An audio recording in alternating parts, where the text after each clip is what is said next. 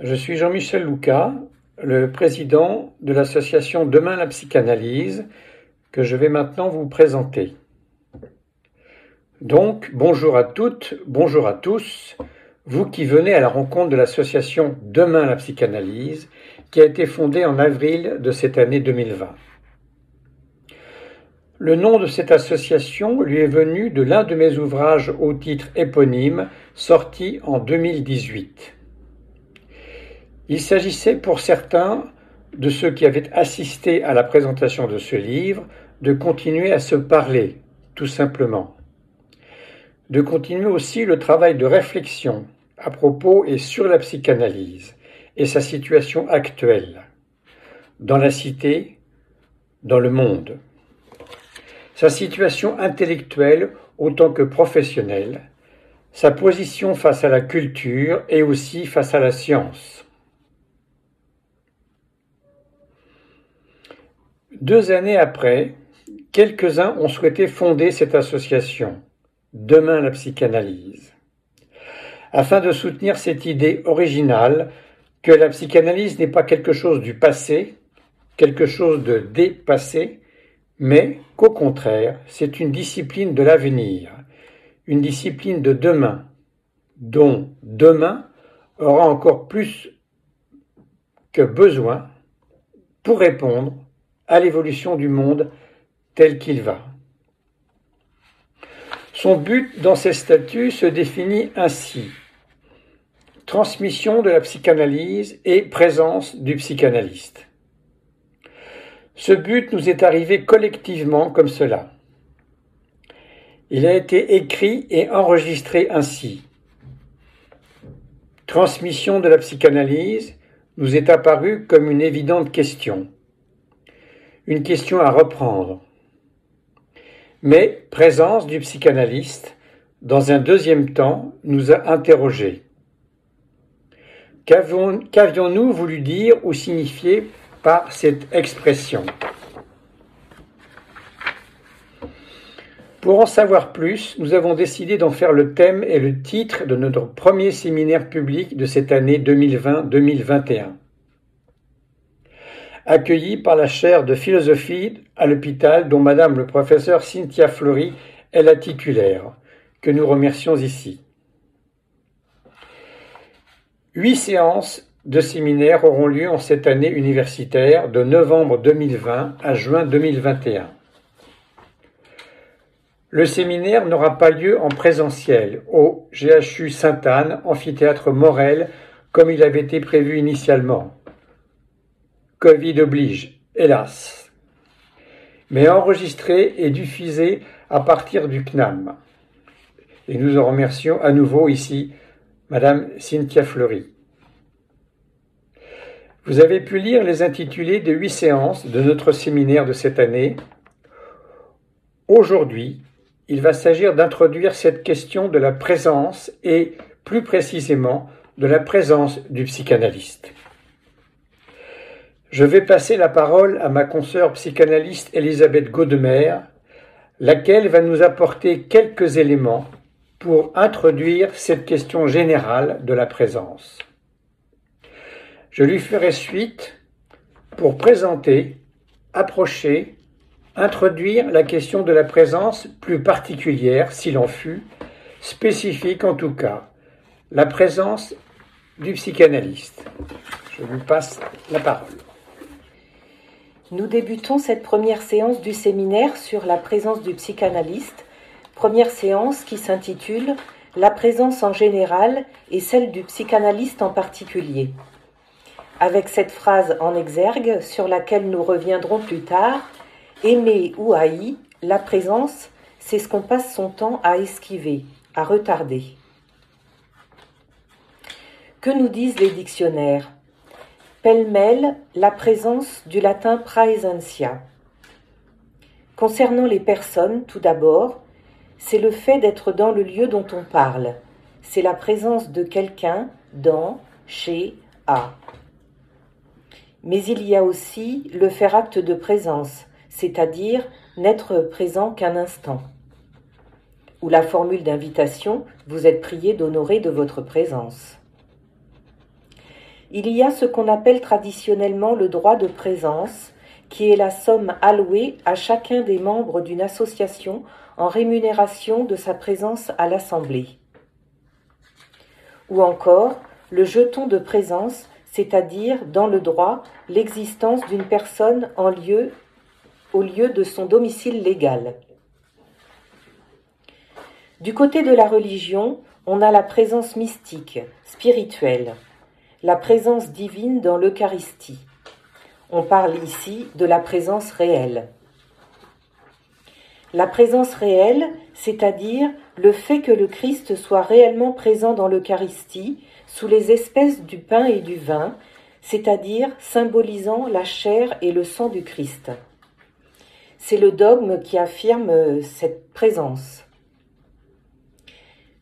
L'abord philosophique parle de la présence au monde ou dans le monde. C'est le fait d'être dans le monde, ce qui veut dire y agir. C'est aussi, sur le plan de la valeur abstraite, le fait d'être mêlé, de participer à. On parlera, par exemple, de présence dans la politique d'une couche sociale nouvelle. Au XXe siècle, on s'est mis à employer diversement cette expression, le fait pour un pays de jouer un rôle politique, économique, intellectuel sur un territoire. On dit la présence de la France ou la présence française en Afrique subsaharienne. Cela peut aussi désigner le caractère encore vivant, l'efficacité et le prestige quand on évoque la présence de Shakespeare, de Voltaire, ou de la roman, ou encore de la Grèce antique. Au théâtre, concernant un acteur, c'est la qualité qui consiste à manifester avec force sa personnalité. On entend dire que cette comédienne a de la présence, ou, au contraire, manque de présence. Par extension, on pourra le dire d'un écrivain, d'un politique, d'un psychanalyste. Après les personnes, les choses, les objets. La présence désigne le fait qu'une chose soit dans le lieu où l'on est ou dont on parle, qu'elle existe à l'intérieur de l'ensemble plus vaste, matériel ou non, dont il s'agit. Sur un mode didactique, on pourra parler de la présence ou de l'absence de la vapeur d'eau dans l'atmosphère de Mars. Sur un mode abstrait, on dira avec Victor Hugo Il ne se révélait dans ce logis la présence d'aucun travail. On mentionnera, bien sûr, également ce qu'on appelle la présence d'esprit, qui est le fait d'avoir l'esprit présent, de répondre, de réagir à propos. Et puis, il y a aussi ce qui se décline avec l'expression en présence. Par exemple, l'expression aujourd'hui vieillie, fin du XIIe siècle, mais présente encore chez la Bruyère, l'on détourne son visage pour rire comme pour pleurer en la présence des grands ou plus moderne, 1549, en présence de, qui veut dire en face de, devant. Par exemple, un notaire dresse un acte en présence de témoins. Un troisième sens apparaît au XIIIe siècle, repris en 1665. C'est le en présence qui signifie dans le même lieu, face à face, en opposition l'un vis-à-vis de l'autre. On dira les deux armées se retrouvent en présence. Ou encore, mettre ou laisser deux personnes en présence. Il y a l'opposition présence-absence. Le fait pour quelqu'un, quelque chose, de se trouver physiquement, matériellement en un lieu déterminé, par opposition à son absence. Par exemple, nous avons constaté la présence d'arsenic dans les viscères, dit l'anatomopathologiste. Présence concrète versus présence abstraite. C'est le cas d'une personne ou d'un animal qui est présent, qui est à proximité de quelqu'un, ou le cas d'une personne souvent présente auprès de quelqu'un, c'est-à-dire qui lui tient compagnie. On peut même sentir, voire ressentir une présence derrière soi sans pour autant être fou. Il y a aussi, encore, l'impression donnée d'être là, alors qu'on ne l'est plus. On peut entendre un tous ces objets me faisaient ressentir sa présence. La présence peut devenir le fait d'être présent en esprit, c'est-à-dire le fait d'être disponible à n'importe quelle sollicitation extérieure.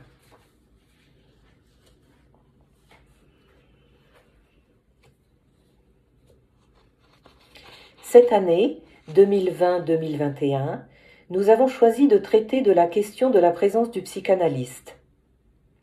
En effet, la crise sanitaire a, de fait, éloigné physiquement les psychanalysants des cabinets de leurs psychanalystes. En réaction à cette situation, se sont alors développées des séances en téléconsultation, par téléphone et en visioconférence. Quel est l'effet sur les pratiques d'une telle situation, sinon nouvelle, à tout le moins plus répandue qu'avant le confinement? Et qu'est-ce que cela vient fondamentalement interroger pour le psychanalyste? Nous faisons le pari que cela interroge au premier chef ce que nous appelons la présence. La présence du psychanalyste à laquelle est liée, comme on le sait, la question du transfert, mais aussi la présence de l'analysant. Peut-on analyser la présence physique des deux protagonistes? Peut-on analyser sans la présence, physique des deux protagonistes de la cure, le psychanalyste et le psychanalysant? Qu'en est-il d'une cure qui se déroulerait entièrement à distance? Mais reprenons. Les dictionnaires nous apportent-ils quelque chose d'essentiel? Nous rencontrons, avouons-le, une certaine platitude, la banalité ordinaire et courante de la notion de présence que tout le monde connaît. Reconsidérons dans un premier temps la définition du mot présence dans les dictionnaires. On a distingué trois grandes catégories, les personnes, les choses, les expressions. Comment synthétiser? On va le faire en cinq points. Premièrement, la présence est le fait d'être physiquement quelque part auprès de quelqu'un. Exemple, la présence de son ami le réconfortait. Bon, ici, c'est le mot physiquement qui est important. Notons-le, cette présence est avant tout physique. Deuxièmement, dans le domaine religieux, nous avons la présence mystique, spirituelle, c'est-à-dire réelle, au sens où le reprendra Jacques Lacan, réel parce que impossible. C'était l'une de ses définitions. Par exemple, la présence divine, réelle, dans l'Eucharistie. Troisièmement, dans le domaine de la philosophie, avec la présence au monde, c'est, avons-nous dit, le fait d'être dans le monde, d'y agir. Est-ce à dire que, hors du monde, pas de présence? Est-ce alors l'absence ou encore le vide? Quatrièmement, la présence peut avoir une valeur abstraite. C'est le fait d'être mêlé, de participer à. Le fait pour un pays de jouer un rôle politique, économique, intellectuelle sur un territoire. On dira la présence française en Asie du Sud-Est. Caractère encore vivant, efficacité et prestige, c'est par exemple la présence de Shakespeare, de l'art roman, de la Grèce antique, de la peinture rupestre ou encore des pyramides d'Égypte. Cinquièmement, pour un acteur, un comédien, c'est la qualité qui consiste à manifester avec force sa personnalité. Cette comédienne a de la présence, ou au contraire manque de présence. Pour un poète aussi, un écrivain ou encore un romancier. Qu'est-ce au fond que tout cela nous dit, nous enseigne? Pas grand-chose que nous ne sachions déjà quotidiennement et très basiquement. Mais alors, faut-il entrer dans le champ de la psychanalyse pour y être précipité d'une toute autre manière? En effet, comme on va le voir tout de suite.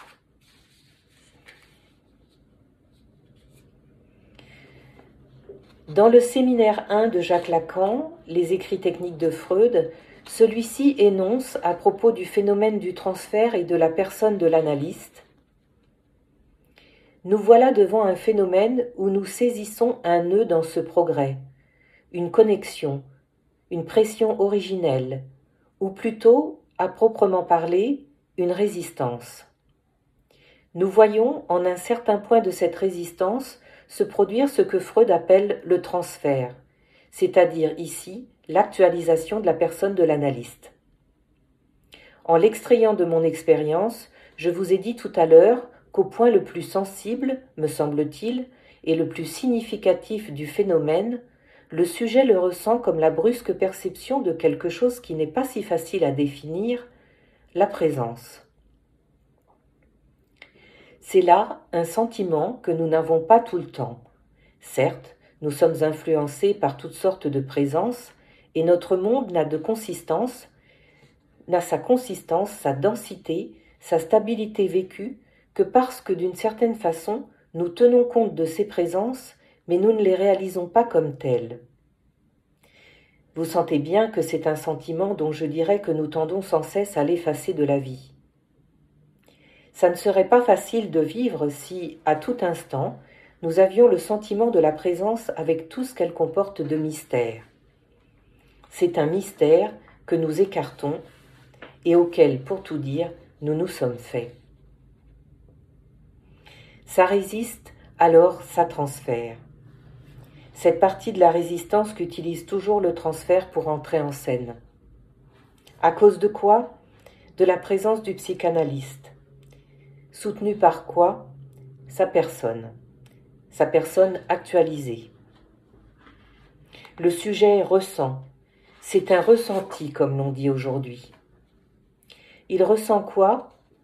Sans autre forme de procès, il ressent directement la présence. Un sentiment, dit Lacan. Ce sentiment, nous ne l'avons pas tout le temps, pas constamment, mais notre monde ne consiste ne prend consistance que parce que nous tenons compte de ces présences, notons-le au pluriel, que nous ne réalisons pas comme telles, ajoute-t-il. Un sentiment, une sorte d'affect donc, pas un savoir, c'est plus confus ou diffus. Un sentiment que nous tentons sans cesse d'effacer de la vie, précise-t-il. C'est un parasite, un perturbateur, en somme, qu'il nous faut écarter et pas facile de vivre tout le temps avec un tel sentiment, ce sentiment de la présence, car elle est, en son fond, mystérieuse. Nous nous sommes faits à ce mystère, mais nous avons quand même besoin de l'écarter. Pourquoi? Eh bien tout bonnement, prosaïquement, pour vivre.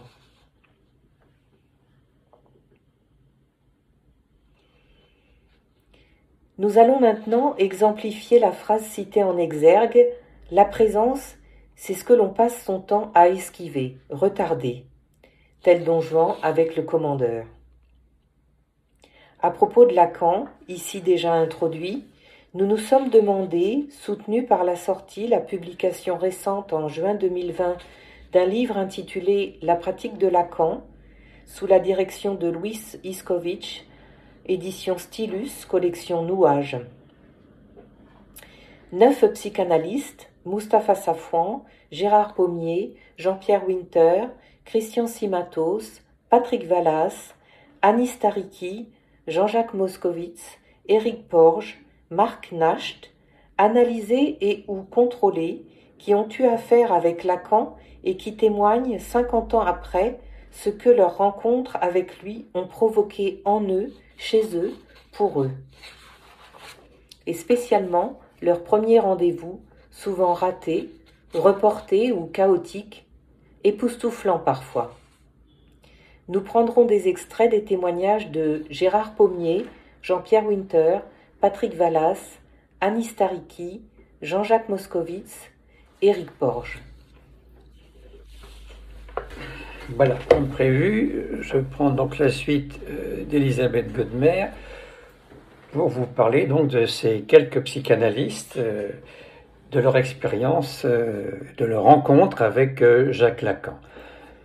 D'abord, nous commencerons par Gérard Pommier. Et c'est sous-titré dans le livre qui a été cité, Ce que j'ai retenu de mon analyse avec Lacan. Alors, les ratés et la surprise.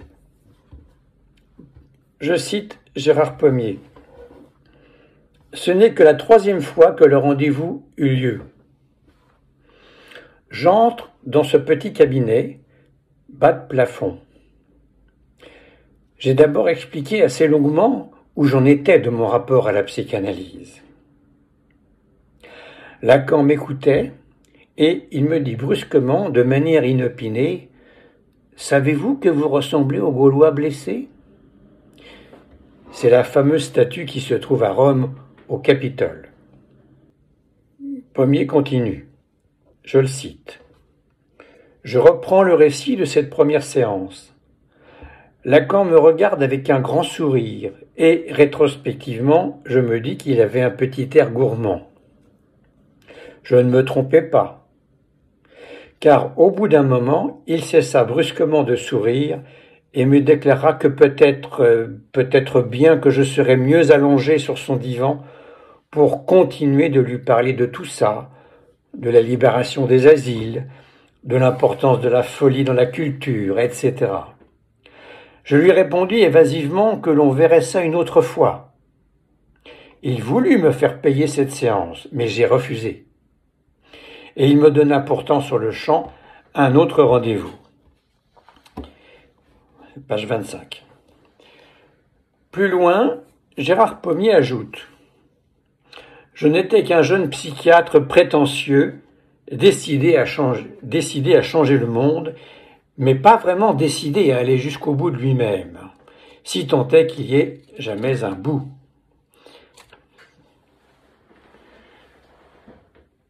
Une façon de travailler. Pommier dit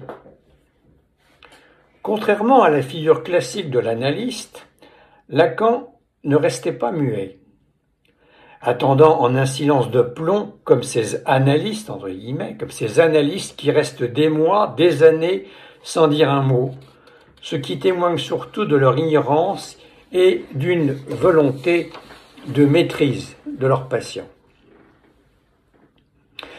Lacan, dit Pommier, Lacan, Lacan intervenait souvent.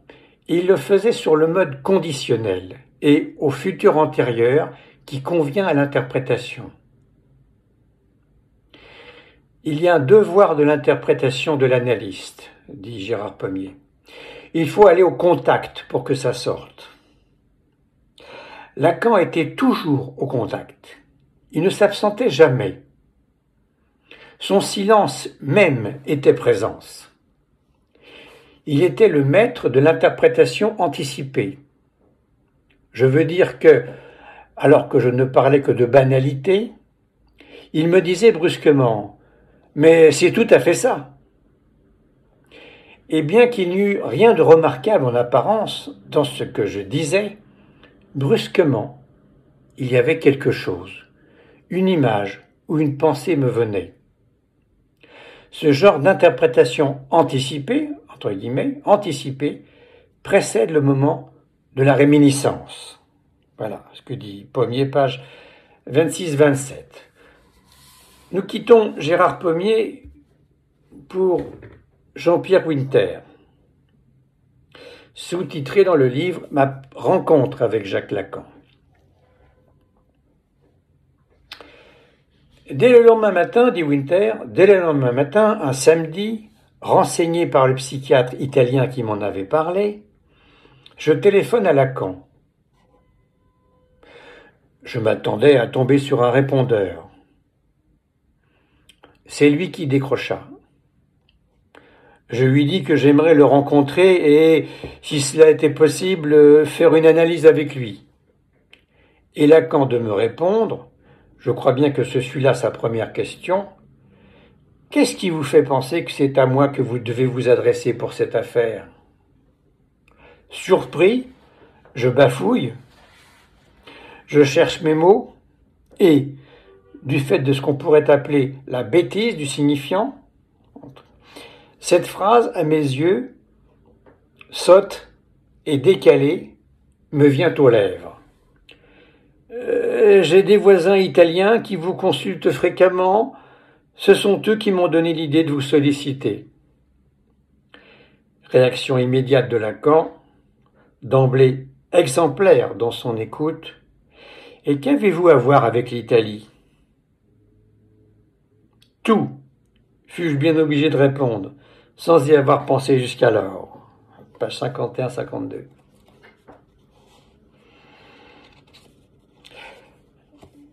Winter continue, je le cite. Le mercredi, je me rends rue de Lille en début d'après-midi. C'est Gloria qui vient m'ouvrir.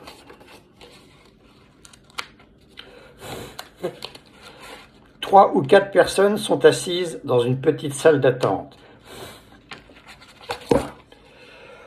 Je commence à m'en inquiéter, mais au vu du rythme auquel les séances se succèdent, je suis rapidement rassuré. Lacan traverse la vaste pièce intermédiaire qui mène à son bureau, revient d'un pas lourd, puis fait un geste de la main pour désigner quelqu'un qui se lève et le suit. Je suis le prochain. Tout juste le temps de relever la neutralité du lieu, son impersonnalité, et quelques minutes plus tard, pas plus, c'est déjà mon tour. Je m'assois dans un petit fauteuil crapaud près de la fenêtre qui donne sur la cour. Lacan sur une chaise, devant son bureau, devant un mur. Nous ne sommes pas vraiment face à face. Page 53-54. Je continue à citer Winter. Lacan m'écoute à sa façon si singulière, c'est-à-dire comme n'écoutant pas.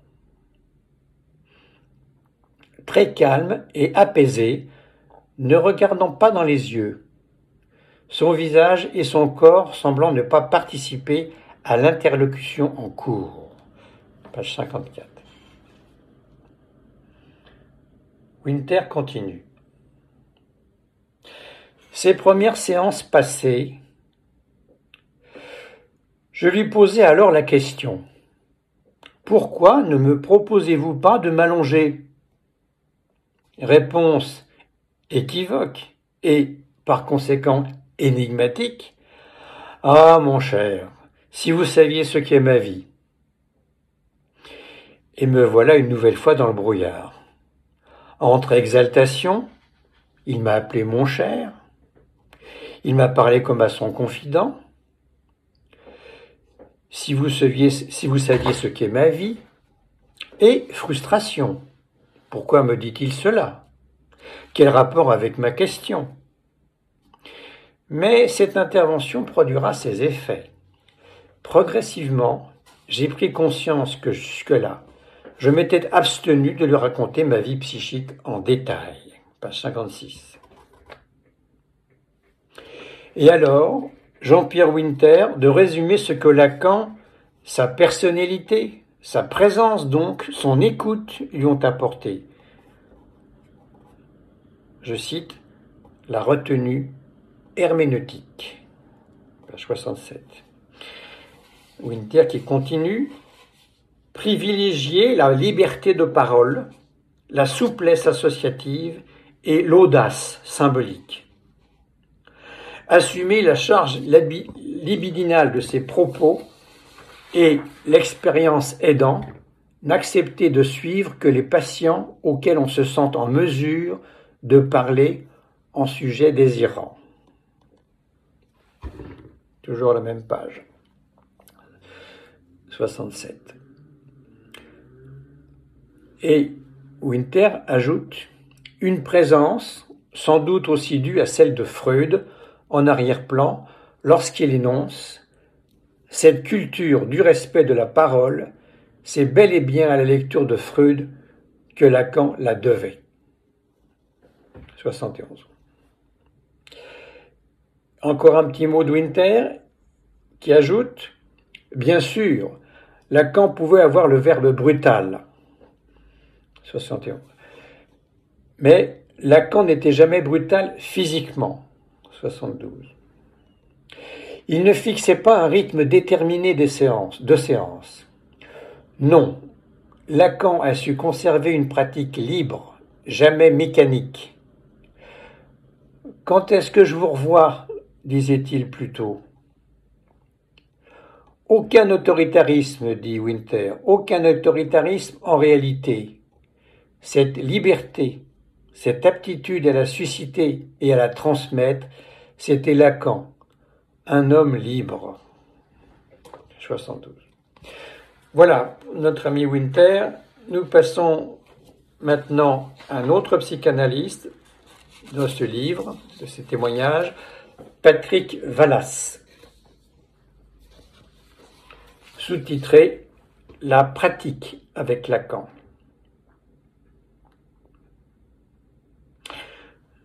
Je me pointe à l'heure dite, dit Vallas. Je me pointe à l'heure dite, et quelques instants après, il vient me chercher dans la salle d'attente. Toujours en bafouillant, euh, je m'assois sur un petit fauteuil et lui reste debout, les mains dans les poches, en me regardant dans les yeux. Et dit Alors? Je lui réponds que je suis très impressionné d'être là, mais que je ne sais pas quoi dire. Raison de plus pour venir, réplique-t-il, et me demande combien je veux le payer, en ajoutant qu'il ne voulait pas trop grever mon budget. J'étais un peu vexé, dit Patrick Vallas. J'étais un peu vexé parce que j'étais super bien habillé avec des pompes Church. Page 78. Vallas ajoute mais comme, et c'est entre guillemets, souligné donc par Vallas lui-même dans ce texte, mais comme présence de l'analyste, présence de l'analyste souligné, il était là, proxime, comme une plaque sensible, réagissant au moindre mot, proxime est en italique dans le texte, proxime comme une plaque sensible, réagissant au moindre mot. Page 79.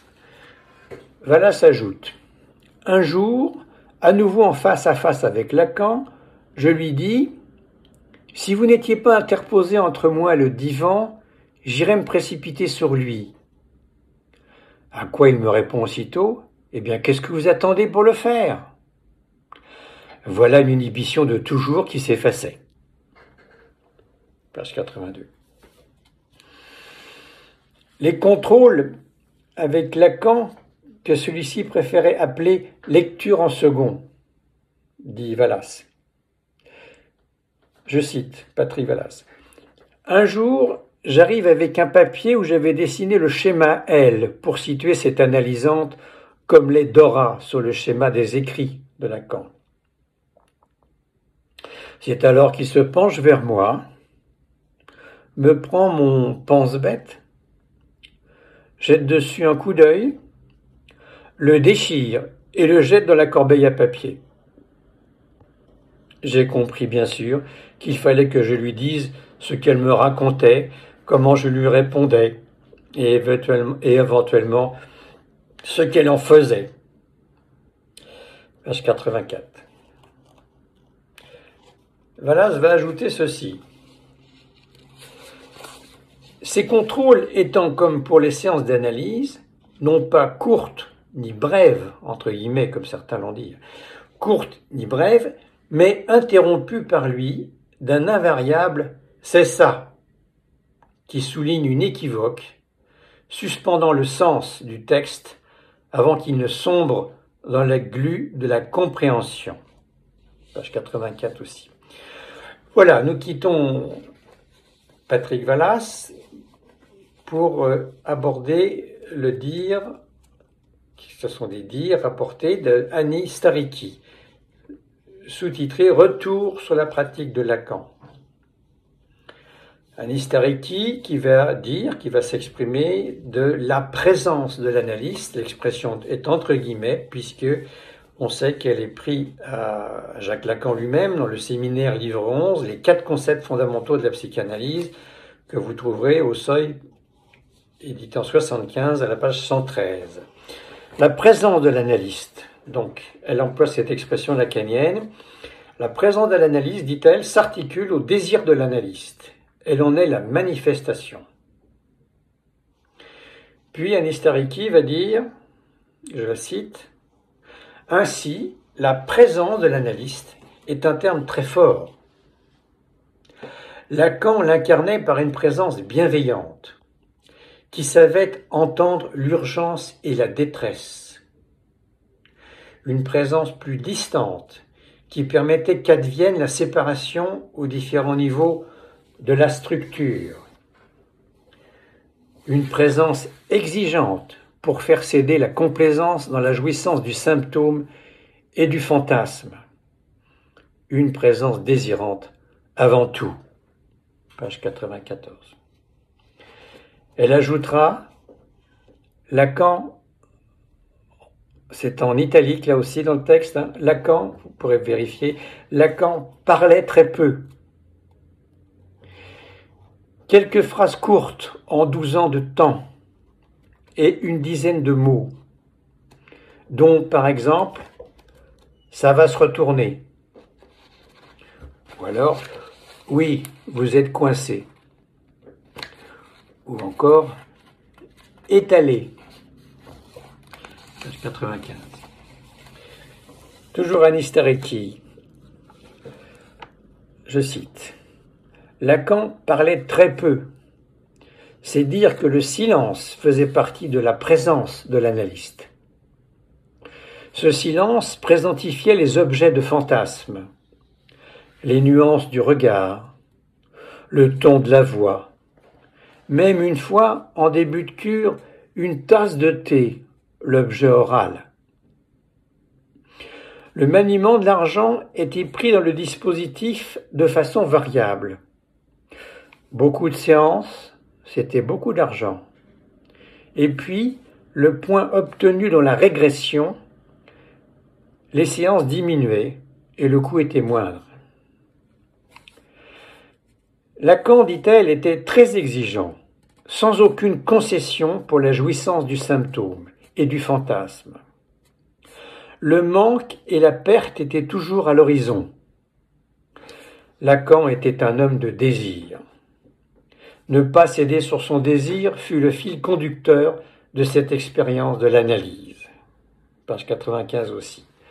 Voilà, nous quittons Anistariki sur ces mots très forts pour euh, aller vers Jean-Jacques Moscovitz, sous-titré Jacques Lacan, quelques préambules. À propos de ses rencontres avec Lacan, Jean-Jacques Moscovitz dit Ainsi, pour venir en Alsace au congrès de 1975, à le congrès de l'école freudienne de Paris, pour venir en Alsace au congrès de 1975, presque toute l'école freudienne était dans le train. Tout en prenant un verre avec lui et des collègues, j'ai ressenti ce même silence propre à sa présence qui caractérisait sa façon de concevoir aussi bien le lien entre analystes, que les moments de transfert en séance au sens psychanalytique. Page 106. Motzkowitz qui dira plus loin le style de Lacan, son silence, son écoute, sa présence, toute composante du transfert. Page 112. Comment alors Lacan s'y prenait-il avec Jean-Jacques Moscovitz? Voici la réponse de Moscovitz lui-même. Il était à la fois là, vraiment là, et aussi vraiment comme dans un ailleurs, ce qui instaurait lien et séparation ponctuation, scansion de la séance. Par un écart dans sa présence et au cœur de son silence surgissait cette présence-là. Cette présence m'inspirait, mais aussi me donnait à penser, à saisir sa nature. Était-ce son style? Présence dans son silence? C'est avec ce silence que j'avais rendez-vous. Non pas qu'il se taisait. Lacan parlait en séance, il me parlait, évidemment. Mais le style de son silence qu'il m'adressait était celui propre à son écoute, et surtout à la parole elle-même, à l'acte de parler. Page 114. Arrivons maintenant à cette expression euh, relevée par, euh, par Moscovitz. Le, de Lacan, le Z formidable. Moscovitz va dire Ainsi, lors d'un rendez-vous de, entre guillemets, séance de 12h15 de lundi, séance de 12h15 de lundi, entre guillemets, il était très ponctuel. Voilà qu'il m'annonce lui-même de revenir plus tard. Et moi de la trouver mauvaise. J'avais beau avoir compris sa manière de défixer les choses établies, je suis reparti en décidant de revenir aussitôt pour être reçu. Sinon je ne reviendrai plus. Sitôt pensé, sitôt fait, je ressonne à la porte. C'est lui qui vient m'ouvrir et me dire Z formidable, avec son, son accent parégo d'avant-guerre, à la Guitry, Arletty, Jean Renoir. Il avait sûrement déjà servi ce Z-là à d'autres. Moscovitz ajoute La séance et l'effet séance eurent lieu au moment même de cet échange-là, en riant tous les deux, comme levé de séance qui avait duré euh, très peu de temps.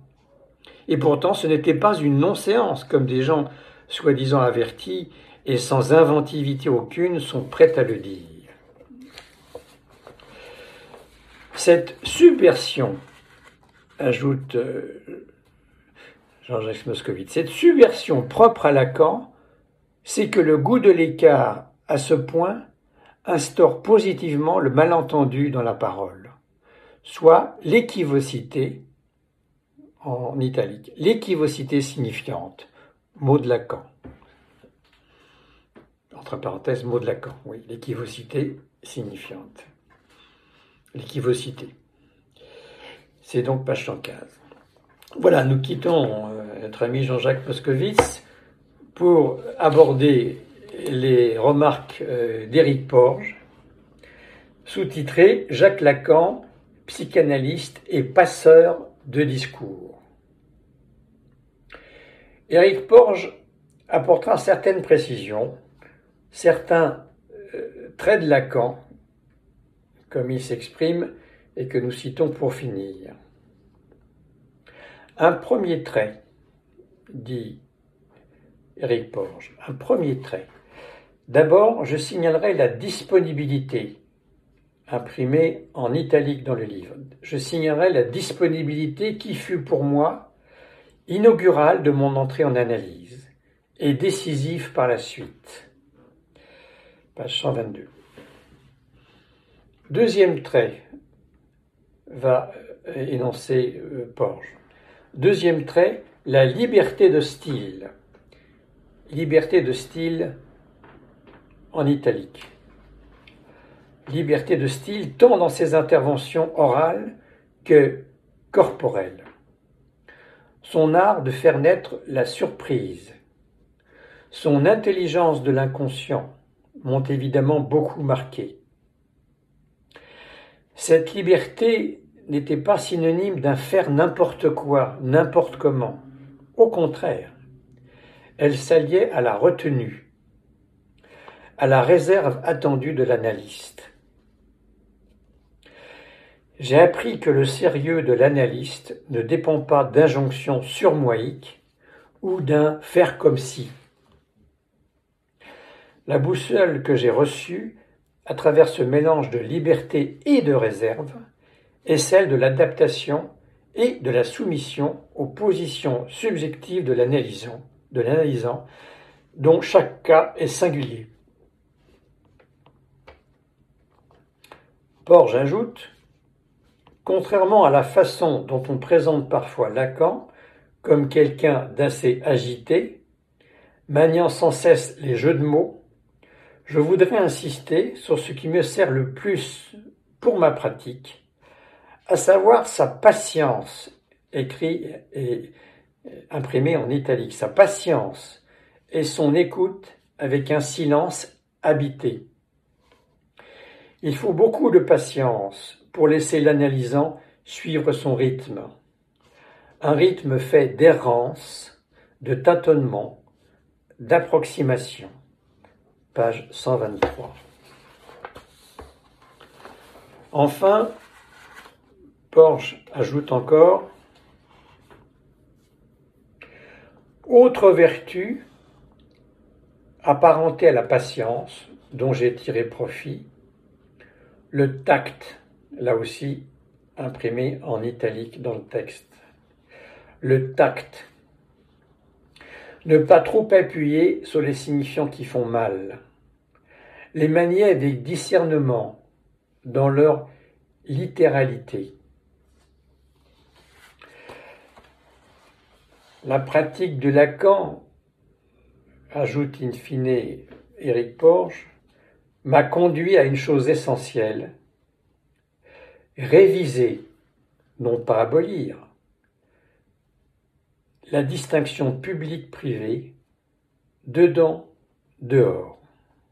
Page, page 124. Alors, alors, alors, alors, la présence du psychanalyste, on vient de l'entendre, cela a à voir avec tout ce qui vient d'être ici reproduit des témoignages de ces psychanalystes pour qui Lacan a compté d'une manière ou d'une autre, les a marqués à jamais dans leur être et leur pratique d'analyste, leur rapport au monde. J'ai maintenant gardé pour la fin quelque chose qui se trouve plutôt au début du livre, pour ceux qui l'ont lu ou le liront. J'ai gardé pour la fin la réponse de Mustapha Safwan, qui a aujourd'hui plus de 100 ans. Réponse de Mustapha fait, faite à Gérard Pommier.